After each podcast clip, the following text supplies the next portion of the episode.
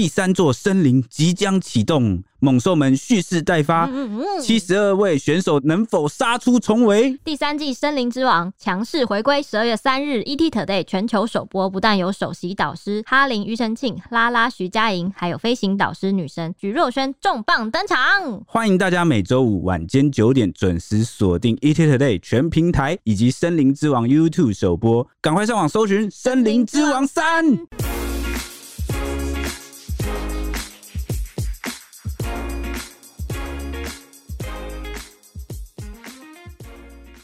欢迎收听，小编没收工，带给你热门话题十分钟。大家好，我是 H 李，我是铁熊，我是蔡西。我们一月来补上那个资讯量爆炸的高嘉瑜的坑了。没错啊、哦，又是一起恐怖情人的事件，而且震惊了社会各界。因为受害的就是港湖女神啊，民进党立委高嘉瑜。她十一月中旬的时候，跟男友林炳书入住板桥的饭店，结果期间呢，男友醋劲大发，对他动手暴打，还限制他的行动。那他的伤势其实蛮严重的，然后。上节目的时候也有被发现伤痕，但他拖了好几天才去验伤啊，提告背后的关键啊，疑似就是对方手上握有亲密的照片跟影片，嗯、所以等到这个周刊踢爆之后，高佳瑜才勇敢的站出来说明，嗯，对。那不仅是这个伤势的照片曝光了，他也崩溃坦诚说呢，他被打到满嘴都是血啊，而且抓头发拖行，他一度觉得他快要死了，嗯、所以他就是决定站出来揭露这个林炳书恐怖的真面目，希望自己是最后一个受害者。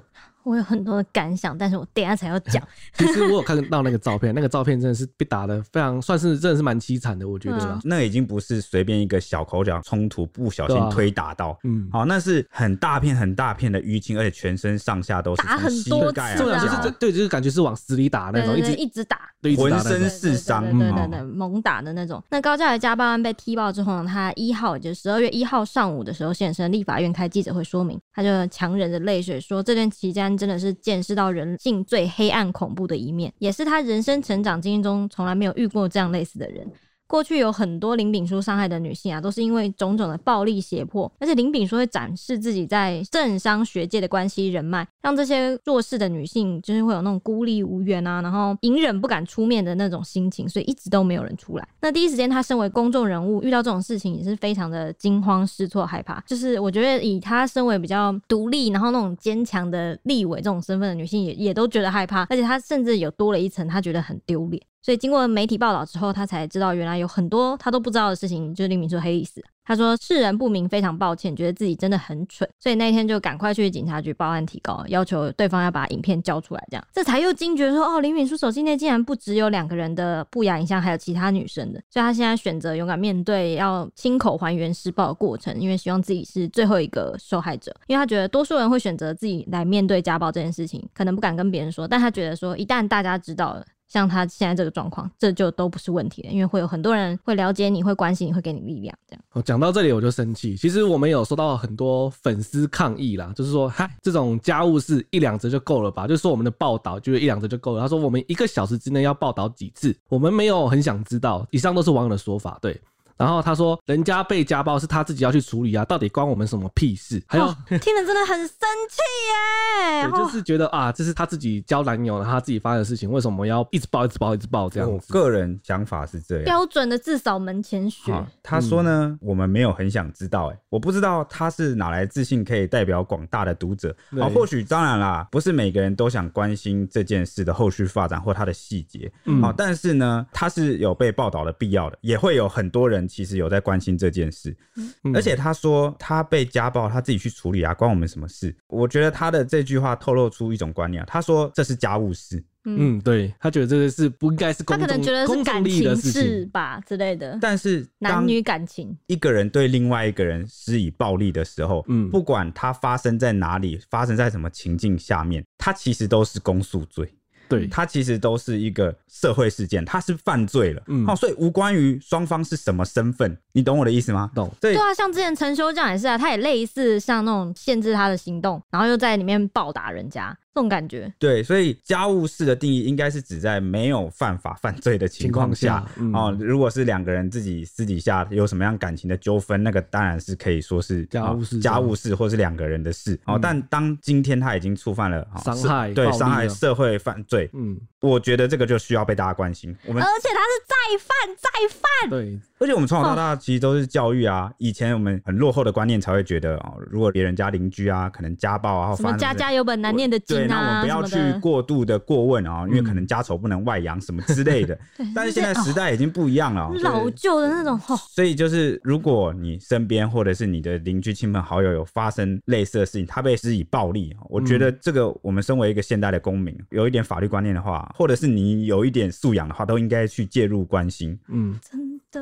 然后这边还有提到，其实蛮多网友是在我们新闻底下，其实算是落井下石嘛，就是其实是合理化这个暴力行为。就是有网友说啊，那么白目，怪不得被揍。还有网友说，背骨于天公地道啦。科好男人那边那么多，偏偏要自己就是找罪受这样子。还有网友说，有病看医生，家暴找警察。哦，就是以上都是网友的说法啦。对，那另外还有网友说，说自己是什么身份，还敢拍亲密照片，被威胁刚好而已。都当到立委了，还不会保护自己。那有人说，为什么不跑走啊？还有人像他自己识人不明这样子，都听到上述这些话，那时候我看的都是逻辑缺陷呐、啊。对，那么白目，怪不得被揍。我也觉得你这个留言很白目啊！难道我找人打你就是合理的吗？就是 OK 的吗？对不是嘛？对不对？那也有人说，呃，被古于天公地道。诶、欸，哦，我能理解，可能讲到政治立场，大家不一定会喜欢每一个政治人物。嗯，但这个是要拆开来看，他身上的遭遇跟他的政治立场是两回事。哦，没有人会应该在一个民主法治的国家，因为他的某个立场怎么样，他就应该受到怎么样的惩罚或对待啊、嗯哦？不是这样子的。那也有人说，啊、呃，好男人那么多，偏偏找这种自己找罪受。哎、欸，你也不是什么，你又不是什么会通灵的算命师，啊、你怎么知道这个人？我看我看外表文质彬彬，而且学识这么高，我当然是觉得他可能是好男人。想跟、那个啊、人家不都说人心隔肚吗？对不对？而且有些人真的要装啊，你还真的看不出来。看不出来，从小到大没被人骗过吗？对不对？对啊，你看陈修这样演的多好，那全社会都相信他是个好人。对啊，真的。对啊，那这些言语暴力，我是觉得真的是一个霸凌呢。那也有人说自己是什么身份，还拍亲密。影片啊，被威胁刚好而已。诶、欸，这个就是个很典型检讨受害者的论调。嗯，好，当然啦，我们每个人都会很自然而然的要去保护自己，然后避免去危险的地方，然后避免做危险的事情。嗯，但是当一个犯罪或者是一个加害事件发生的时候，我们应该要去考量跟检讨的是。我们是一个什么样的社会，什么样的环境？为什么养出了像呃林炳书这样的人？嗯，会握有这个女性的哈私密影片或两人的私密影片去威胁他？是不是我们哪里教育做的还不够？是不是我们的性别教育还不够？为什么加害者会这样？我们应该去思考，为什么他会做出这种事情？对，结果你反而去怪他说，为什么女生会要同意这件事？为什么你要跟他在一起？谁叫你自己看不出来？为什么他是这样的人？对，这个论调就跟那些哈在印度啊，啊谴责那些穿的太少，对，就是被强暴的女生说你。为什么要穿那么少啊？难怪被强暴。为什么你要那么晚出现在那边？对，所以呃、欸，不要不要说这种话哦，嗯、因为你永远不知道是不是也有同时有很多类似的受害者，他们其实也在看这个新闻，或是看到你的留言哦。你、嗯、这对很多人来说都是二次伤害，而且你也会误导很多不成熟或是搞不清楚状况的人，以为他们的就可能也不想看这个新闻的人，就会被你的风向带着走，对，会觉得说哦，对啊，关我屁事啊，什么之类的。然后什么为什么不跑走啊？这种呃，如果、哦、发生了天灾石头掉下来，然后会发生什么恐怖的事件啊？难道你都要这样检讨每一个人吗？为什么你自己不跑走？被落石砸到，为什么他站在那边？莫名其妙。有时候事情不是那么简单了哈。而且我觉得暴力这件事情，我觉得不能把恐怖情人这种家暴事情跟一般的暴力隔开来讲，它就是一般的暴力事件啊。一般的暴力事件你都会关心，玛莎拉蒂打人你都会关心了，为什么？为什么这种家暴事件你就觉得不是社会事件？而且也是社会事件啊。家暴事件有一个更难的题，它是一种亲密关系之间更难的。这个就是因为你跟这个施暴者关系很密切。对呀，然后这件事情你不像是一般你遇到在外面遇到危险，你真的你会跑走就好，对，或是会提告会忙告，因为不认识的人你一定会告他，但亲密的人你不一定。你可能跟他生活有很多连结，他可能握有你很多资讯，知道很多秘密，或是有什么感情什么之类的，有很多理由可能不会去选择这一条路。没错，所以最致命的伤害啊，往往来自最亲密的人，这很呃，这是心理跟生理上都很危险的事情。嗯，那我们讲一点好的啦，都刚刚都讲，对不对？对啊，这种事。选择当出来当伸手帮助他的人，怎么会是落井下石呢？这台湾的风气不应该是这样。对，没错，还有啦，有很多女性名人有出来发声哦、喔，啊、嗯，心疼高嘉瑜出来说明的时候，还是一直道歉检讨自己。对，高嘉瑜出来的时候就直接说跟大家道歉，说让大家担心什么这种感觉。哦，那你想想看，一个受害的女性被家暴，然后出来第一件事情竟然是要跟大家道歉。对，而且她第一时间还是感到丢脸了，不敢求助。对啊，啊，你看，连她这样算是一个比较有比较有分量、说话比较有分量跟影响力的女性，都会不敢可能产生这种感这种感觉，或者对，甚至是不敢求助。那我们可想而知啊，这些社会加诸在女性公众人物上的期待，可能也让她蛮彷徨的，嗯、或者是她也那时候在出来说明的时候也讲说，她一度觉得自己要快死了，嗯，然后还是不敢说，被打到快死了。嗯、对，而且也要跟大家讲一件事情，蛮重要，就是坏人的脸上不会写着我是坏人，恐怖情人的脸上也不会显露出恐怖情人的标签，而且恐怖情人一定会演。对，反而是这类型的人啊，他的演技很高超。对啊、嗯，他很擅长营造形象。PTT 上发文讨论说，像林炳书这种人，是不是四十三岁来说，他的学历啊、经历啊，然后跟他的外表，是不是都已经算是 PR 九十以上的人？然后网友都很赞同，说什么他又高又帅，然后又有正大博士这种绝经历啊，然后自称人脉很广这样子的人，绝对是 PR 九十。所以我觉得高嘉宇要识别他是不是恐怖情人这件事情，其实在外观上真的是很难去一眼就能发现这件事。对，我觉得真的不能怪他说世人不明。所以就是网友可能就是最好是不要一味的要求说女生应该要注意自己的行为啊，嗯、然后不要世人不明啊，嗯，因为这个可能只会害这些女生在遭遇不幸的时候。会陷入一种情绪，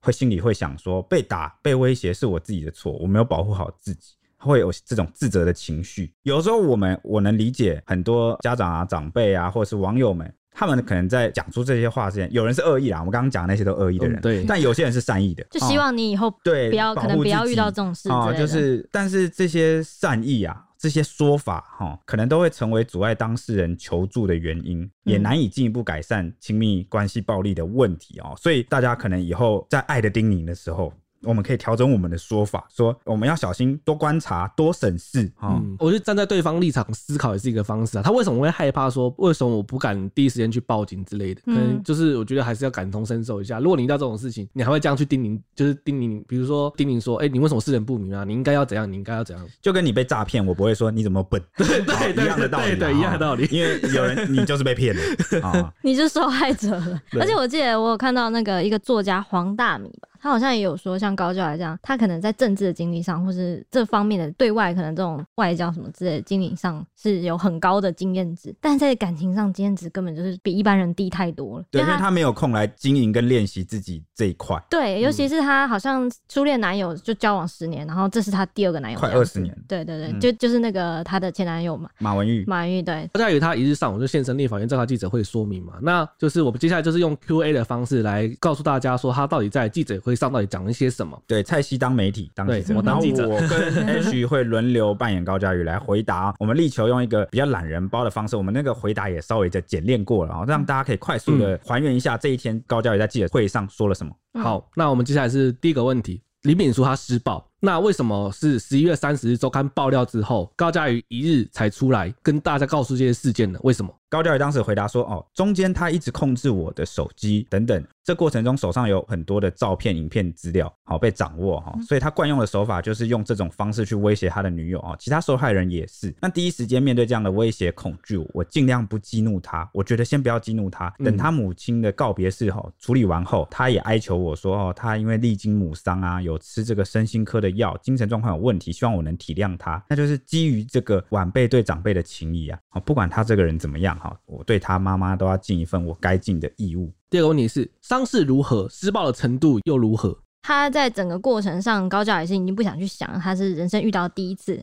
不过他在像是那个很多人好奇说为什么林炳书会动手这件事情的原因上，他想了一下，他就说他觉得匪夷所思啊，因为当时是前男友传他小孩的照片给他，请他帮忙买小孩子的东西，结果就被林敏书抓头发、拖行、暴打，然后当下他的脸都是血啊，然后整个过程是从晚上十点多一路打到天亮哦，然后林秉枢还用他的手机发文啊、传讯息啊、传资料啊，什么用尽方式去威胁他。过程中他的脸就是肿到已经不知道自己是谁，嘴巴里面都是血啊，被勒脖子、拖行，觉得自己快死了。过程中还有请这个饭店拿冰敷袋、买药等等，但是饭店的人都没有觉得有奇怪的地方，然后手机又在那个对方的手上，所以没有办法离开那里。嗯，所以这样中间好像有被被限制了几天时间，这样子。那是如何认识林炳书的呢？高嘉瑜回答说，他一直在政治圈有认识的朋友。去年选立委的时候，这个林炳书主动联络我说有很多的建议跟想法，也说认识很多人，有很多意见可以提供。哦，所以在这个过程中，我们两人才开始有密切的联络。那密切联络半年多后，然后选择在一起。在这过程中，我只知道他认识政治界、学界、企业界很多人，但真实状况是怎么样，其实不清楚。那到现在，我也都不知道他的家在哪里。然后对他这个方面，应该也是有很多人被他骗啊。他也一直对我宣称说他在国安单位工作，有很多人脉啊，剪掉什么都很熟。那你用这样的方式啊，骗了很多人。在饭店的时候是第一次施暴吗？高嘉瑜说，对我施暴的时候，他说是第一次打女人，然后不知道为什么会这样，又拿出那个母桑，长期吃身心科的药啊，压力很大啊，道歉等等。但是他强调说，饭店是第一次施暴。网络谣传签切结书写我非常后悔，那有这件事吗？高嘉瑜他就回答说，这个林秉书长期惯用逼迫胁迫的方式签文件啊，然后就是逼他签文件、拍影片，然后威胁拿这些东西。他说我是公众人物，或其他女友都会被这样逼迫。要顺从，听他的指挥，照他的意思做。那如果不照做，他就会扬言要发动网军抹黑攻击。那林秉书是什么时候用影片就威胁？高嘉瑜说，在一起大概两三个月，就发现林秉书很容易暴怒、情绪失控，会威胁恐吓，然后逼我下跪，要求照他的意思做，不照的话就会逼你照他意思，否则就是威胁恐吓，反正就是一路上这样一直威胁恐吓，各式各样的话术手法，对待所有的女性招式都是如出一辙。同样又会提到他有重度精神分裂啊，法律拿他没办法。那是何时跟小马分手的？什么时候跟林秉书交往？关于这一点，高教也回答说，他跟林秉枢是今年交往，那跟小马分手其实已经有很长一段时间，但因为还有很多工作上的事情，像是什么政策啊、文宣啊，他都是我长期从学生时代到当议员啊、立委最重要的政策政治上的幕僚啊，所以他一直都对我很好。啊没想到我分手后交到的男友是这样的人哦，没想到自己过去长期跟一个人在一起，所以我不知道外面的世界长这样，是我世人不明，我遇人不熟。事后想想。我也觉得自己很白痴。那什么时候知道林敏淑他会偷拍呢？高嘉瑜说，后来我发现他会偷拍，还常说我们讲话都有录音，然后林敏淑的身上有录音笔，还会侧录，在不知情的情况下拍照拍影片。才知道这样的习惯。他说不只是他，他跟很多政治人物都会录音。然后高嘉瑜说：“我相信他不会伤害我。我觉得我真的是太天真了。”以上就是高嘉瑜记者会上比较重要的几点内容了。那其实高嘉瑜十一月十一日遭受暴力对待之后，十四日下午就前往台大医院进行验伤。那诊断书有注明说他是颜面、四肢和头部多处钝挫伤。高嘉瑜十一月三十日报案后啊，新北地检署火速分案了解后啊，就加码认定林秉书就是涉嫌重大。有急迫性，必须要立刻进行搜索，去马上把人找出来这样子。那警方就马上带着拘票前往板桥饭店去拘提他。当时他显然是有备而来，就是他现身的时候就一身西装笔挺的说：“高佳瑜的事我知道啊。”然后一开始是拒绝出示证件的，还问警察说有拘票吗？但是看到拘票之后才乖乖配合。谁会平时一身西装笔挺半夜在那边等警察来？就是警察上门之后，哎、欸，穿西装这样子，啊、感觉就是哦，我知道你在你会来，然后我就等你了，你对啊，对啊，嗯嗯。那李敏书他被查扣，就是手机、平板啊、随身碟啊、备份豆腐啊、录音笔啊，就是查扣了非常多东西。当警方拿到的时候，他的手机正在偷偷的传输资料，而且疑似已经备份完成，里面就发现了除了有高佳瑜以外啊，还有其他三名女子约十多张的不雅照片，影片则疑似被删除了。那他就在做。哦，他就在偷偷备份，然后删除，不让他那个证据被，果然有灭证之余。嗯，检方讯后认定他总共涉犯了伤害、妨害秘密、妨害电脑使用、拘禁、强制恐吓等总共七项罪名，且有逃亡、创灭证再犯之余，就是向法院申请羁押禁见。那凌晨的时候，就法院就裁准了收押。那个备份豆腐后来还成为那个 Google 关键字，被不停的搜寻。我有看到那个。资资讯。那个所谓的备份豆腐，跟大家科普一下，其实就是插在那个手机充电 iPhone 的那个手机充电器，不是一个小豆腐吗？对它可以再额外再插上去。那这个备份豆腐很厉害啊，就是只要你手机插上去，它可以备份资料，像是随身音手机里面所有的资料吗？就你可以设定，哦，可以设定，而且还可以设定说你是哪一个手机的型号。那、嗯啊、如果你是我借别人，假设我借给你，嗯啊，我那个充电器上装着备份豆腐嘛，那你的手机插了，它感应到说不是这台手机，它就不会启动备份。哦，这么厉害啊？，对，它可以设定的哦，而且还可以设定密码，它里面是有插这个 记忆卡的。嗯，哦，所以这个新闻一曝光之后啊，这款产品立刻就成为了 热搜，我也不知道什么意思啊，不知道大家这其实以前就蛮红了，只是不知道为什么，因为这件事情这么搞得这么好像可能我觉得可能大家不知道怎么用吧。可能大家不知道有这个科技，对啊，又或者是觉得很方便，这么好用想要自己来备份什么，对对对你不要备份非法是对东，西拜。托拜托，这有点像是手机随身硬碟的感觉。对，没错。嗯。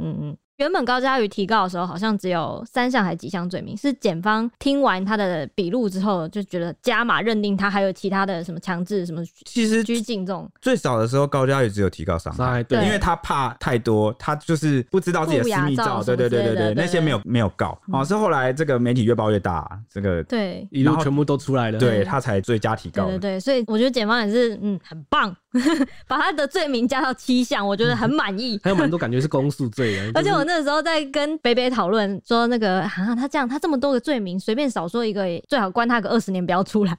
结果北北说什么？哎，他这个这个关最多五年，最多五年，我跟你保证，我跟你打赌，没有啊，现在很多了，五年一定就会出。来了。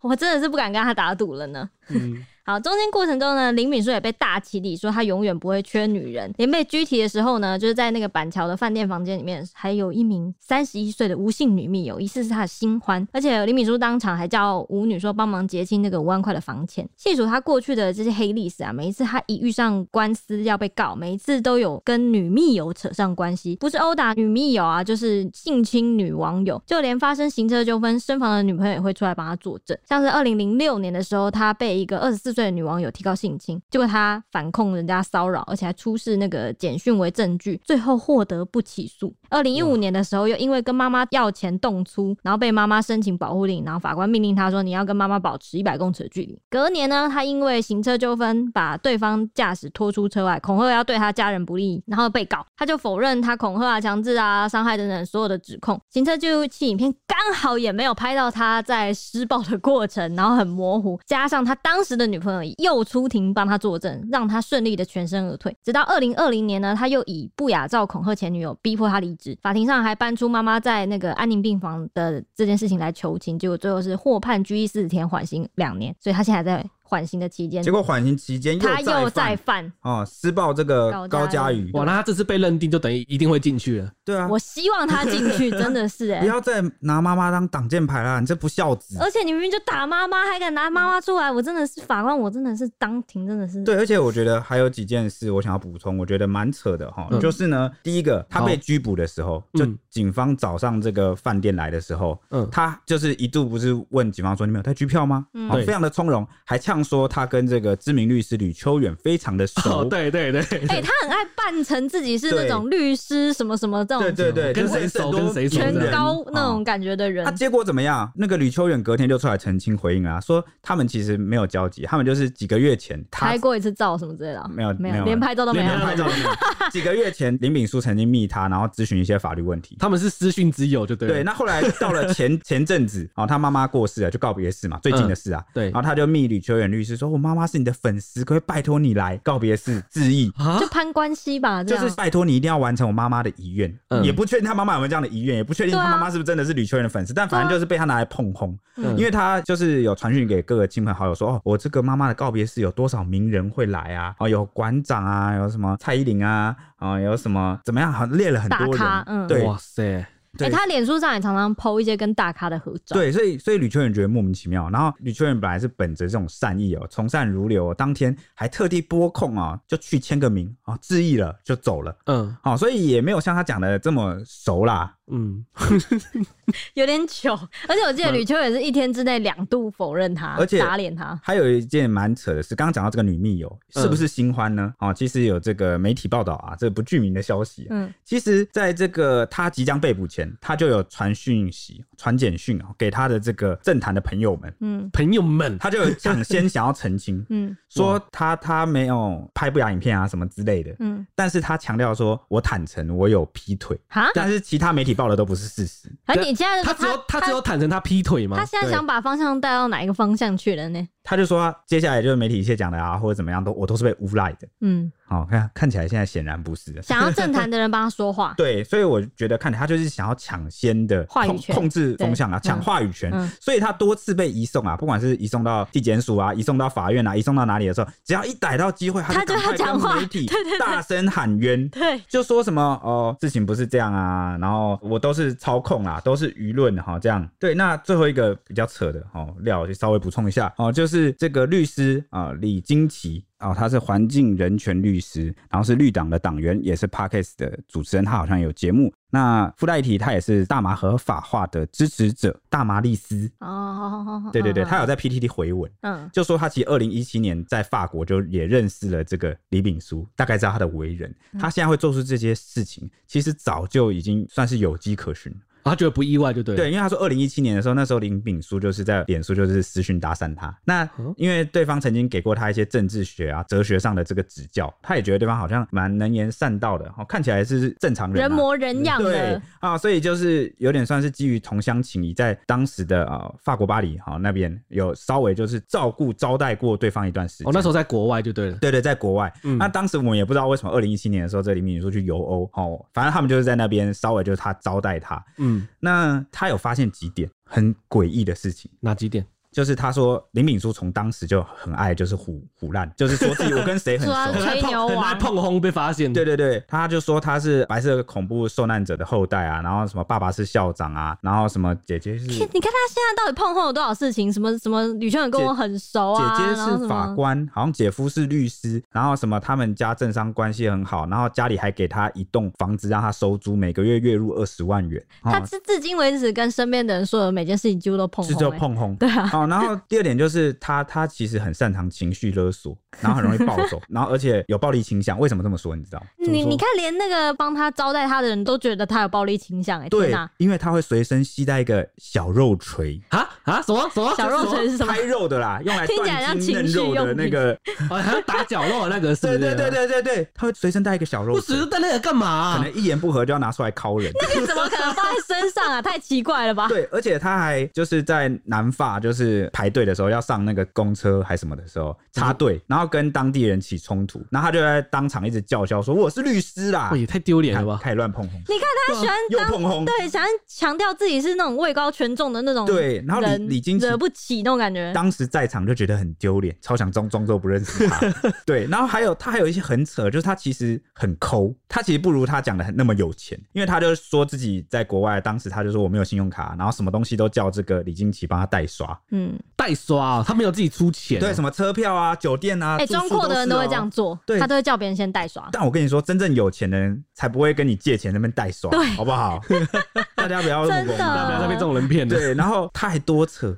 他就是在当地的脱衣酒吧，好偷摸这个舞娘的胸部，他结果被罚款六百欧元哦，换算台币大概一万八千。哦，这边跟大家科普一下，脱衣酒吧是不能摸的哦，大家记得不要随便手去摸。然后重点是你科普个屁啊！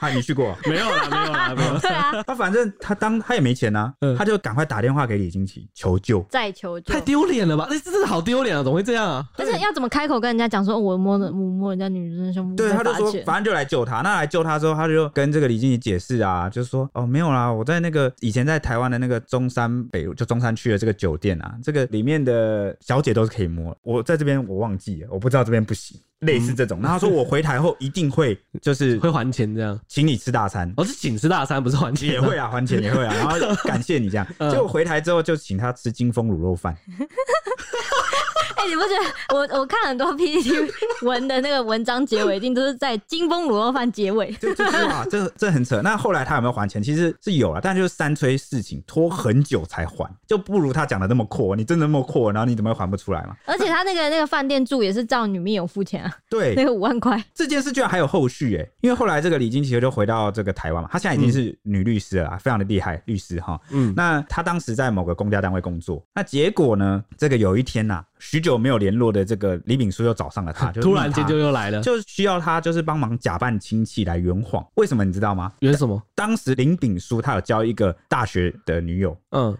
啊，结果他因为就是跑出去偷吃啊，就是跟小三出去约会，哦、那他需要他来假扮他是亲戚，然后就是来作证说当天我是跟你出去，就来骗那个女友说，就冤枉，想要想要想要把他骗在场证明这样。那这个李金奇当然是莫名其妙啊，觉得啊什么、啊、太扯了吧，太瞎了吧？你许久不联络，就一早上我就是要叫我来圆谎撒谎啊，他就断然拒绝，就把他封锁。那结果没想到这个李炳说暴怒、欸，哎，他他暴怒，对啊，然后就直接好先打电话到他的公司，然后假扮是他的家人，然后要到他的这个分机号码之后，再打过去恐吓他说：“如果你不照我的方法做，我会让你在法律界混不下去。”然后我还要跟老板爆你的黑料，那这李金奇就一听就啊，我有什么黑料？你说说看。他说哦，我要爆料你曾经在国外吸大麻。那熟熟熟，对，所以他听了就也是哭笑不得啦。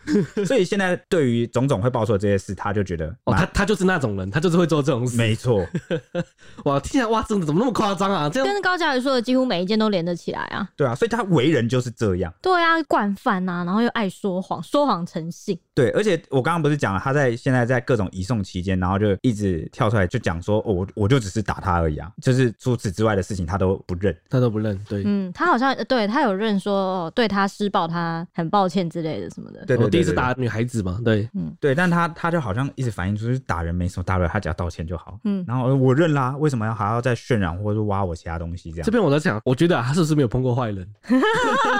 欸、有可能、欸，我就是可能人生太顺遂，以前道歉都可以了事的事情，结果从以前到现在都是他当恶霸，啊，找女生来帮他作证，啊，找女生来帮他全身而退，他都是找女生找弱势哎。因为他只能欺负女生，你看他有找过男生在那边欺负，哎呦哎，那个新车纠纷，而且感觉他的控制性很强，对对对，就所以会控制的让这个女生可能被迫哦要替他来做事，嗯。嗯，而且会拿出各式各样的东西来威胁啊、暴力啊，什么都来。不过有一件事情很值得细究，就在这个事件发生的第一时间呢，PTT 上面有出现两篇带风向的文，带风向是带给谁？带给林炳书。我跟你讲，好，对，就是站在林敏书那边，就企图替他洗白啊。有一个叫做疯狂维尼，好，昵称叫疯狂维尼的账号啊，就在这个 PTT 发文指说，这个灵堂被闹场，被谁闹？被高佳瑜的前男友小马，对小马来闹场。嗯，所以他就暗指，好像一切高嘉瑜被施暴啊，这一系列的事情啊，可能都跟前男友的操作有关，就是想要暗示这件事啊，嗯，啊，出来带风向。那呃，还有第二度发文哦，第二篇发文是因为有当时有很多乡民开始关心嘛。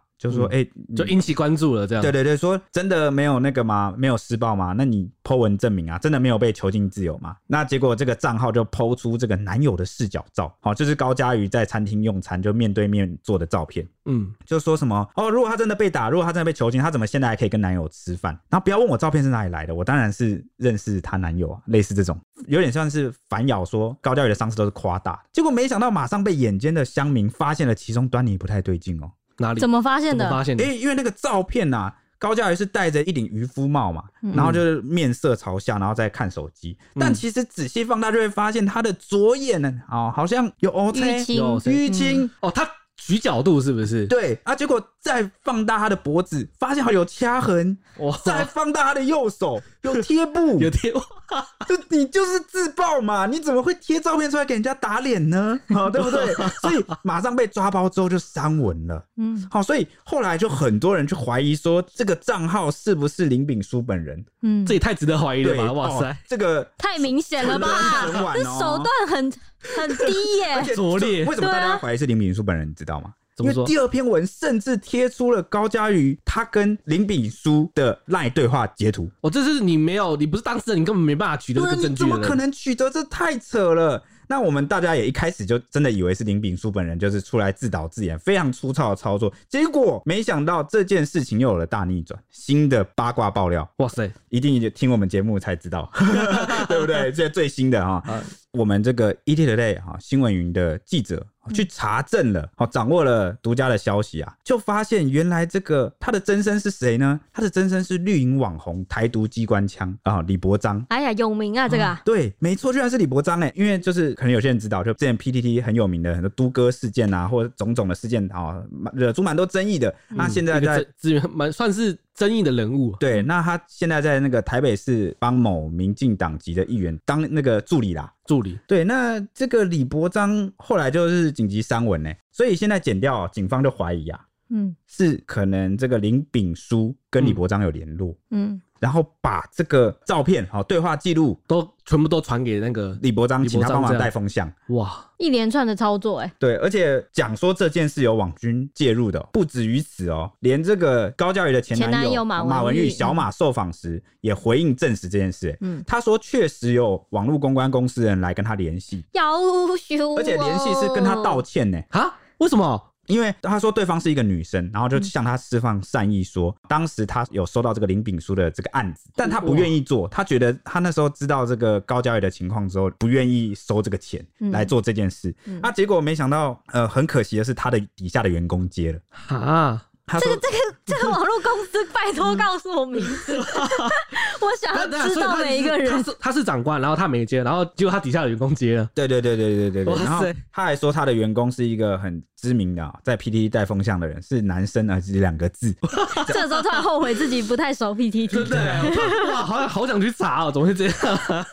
好，那这个我觉得蛮值得大家细细去品的哦。感觉现在这个网军在网络舆论上啊，真的是对我们造成很大的影响。对，而且事件还在烧，我觉得搞不好又会一些。我们媒体其实也很困扰的，真的很困扰。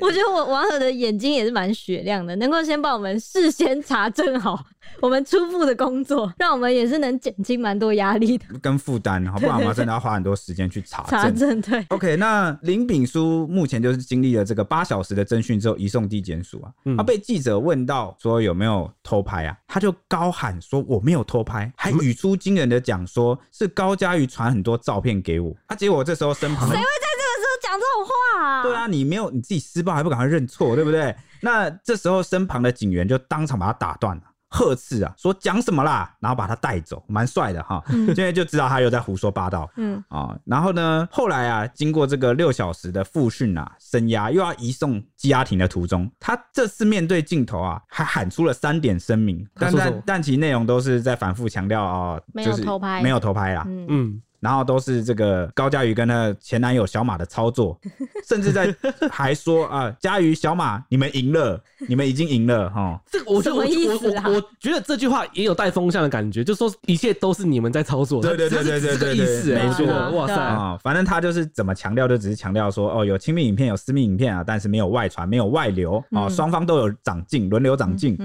哦，那最后一次，第三次啊，我还从羁押庭出来，真的要被移送了，因为他被羁押禁见了嘛。对，他又有话说。他每次，他每次，他每次一看到镜头就说什么，他们不让我说，他们不让我说，所以就是这有机会他就会赶快说。对，然后他还好几次说什么，很多人劝我不要说话，但我觉得我再不说就没机会说了。哦，他这次又说了什么呢？他说高嘉瑜应该很开心了啦，哈。什么意思？什么意思啊？因为就是他被羁押禁见，他觉得高嘉瑜听到应该很开心。结果他还不够哦，他还要加码去拆啊高嘉瑜的台。他说呢，之前因为有记者问他说，你觉得为什么高嘉瑜很开心？阿九他就答非所问嘛。他回什么呢？他回说，他之前很多网友去周玉蔻那边骂的时候，他也很开心啊。之前很多人骂总统啊，就蔡英文啊，好的时候，他私底下也很开心啊。我开始拆人家的台耶，开始开始讲不同的事情，他在报复。对啊，啊，就是也想传递一个讯息，就高嘉瑜就是也。不是你们想象的那种人啦，他不是弱者啦，哦，然后把他塑造成刚那个网友讲的什么背骨啊，对啊，他现在已经偷偷躲在这个荧幕后面，很开心。嗯，哇塞。那话锋一转，林炳书很奇怪啊，他这人真的个性，精神可能真的怪怪。嗯，他就说呢，有点精神分裂。对，他就突然就是语调又变了，就说祝福他啦，祝福他啦，啊，毕竟在一起过了。